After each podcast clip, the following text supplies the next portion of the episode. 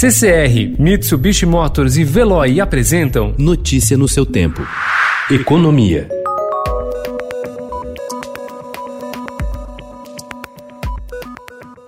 Brazil has been really, really very badly hit by coronavirus, and I don't think anyone quite has a sense of just how badly yet. Thousands of new graves already dug, the virus spreading faster in Brazil than anywhere on earth. A descrição de um cemitério em São Paulo com os caixões de vítimas do coronavírus feita na semana passada foi apenas uma dentre as várias vezes em que repórteres das maiores emissoras de TV dos Estados Unidos abordaram a gravidade da pandemia no Brasil. A imagem de caixões e de hospitais se tornou corriqueira na imprensa estrangeira depois que o país rompeu a marca de mais de mil mortes diárias. Segundo a Organização Mundial da Saúde, puxada por Brasil, a América do Sul é agora o novo epicentro da Covid-19. Analistas internacionais definem o Brasil como uma nação governada por um presidente populista que dá respostas contraditórias à pandemia. A falta de uma estratégia do governo brasileiro para conter o avanço da pandemia do novo coronavírus faz com que vizinhos e aliados tomem medidas para isolar o país e se proteger do contágio.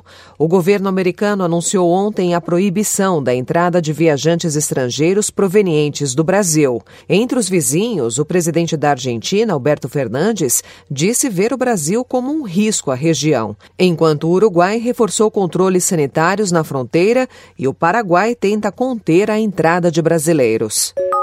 O Congresso apresentou 180 emendas à medida provisória 950, que amplia os descontos da conta de luz de consumidores de baixa renda durante a pandemia do novo coronavírus e também autoriza o Poder Executivo a contratar empréstimos para conter uma escalada nas tarifas. As propostas modificam o teor do texto enviado pelo governo ao parlamento. Em alguns casos, contradizem o discurso adotado pelos deputados e senadores em defesa do livre mercado e dos trabalhadores mais pobres. Os cinco maiores bancos brasileiros têm em mãos recursos equivalentes a toda a economia brasileira. Turbinado pelo aumento de crédito para suprir a demanda maior durante a pandemia de coronavírus, o volume de ativos totais das instituições financeiras atingiu 7,36 trilhões de reais ao fim de março, superando pela primeira vez o produto interno bruto brasileiro, que foi de 7,3 trilhões em 2019, conforme dados do Instituto Instituto Brasileiro de Geografia e Estatística, o IBGE, publicados em março.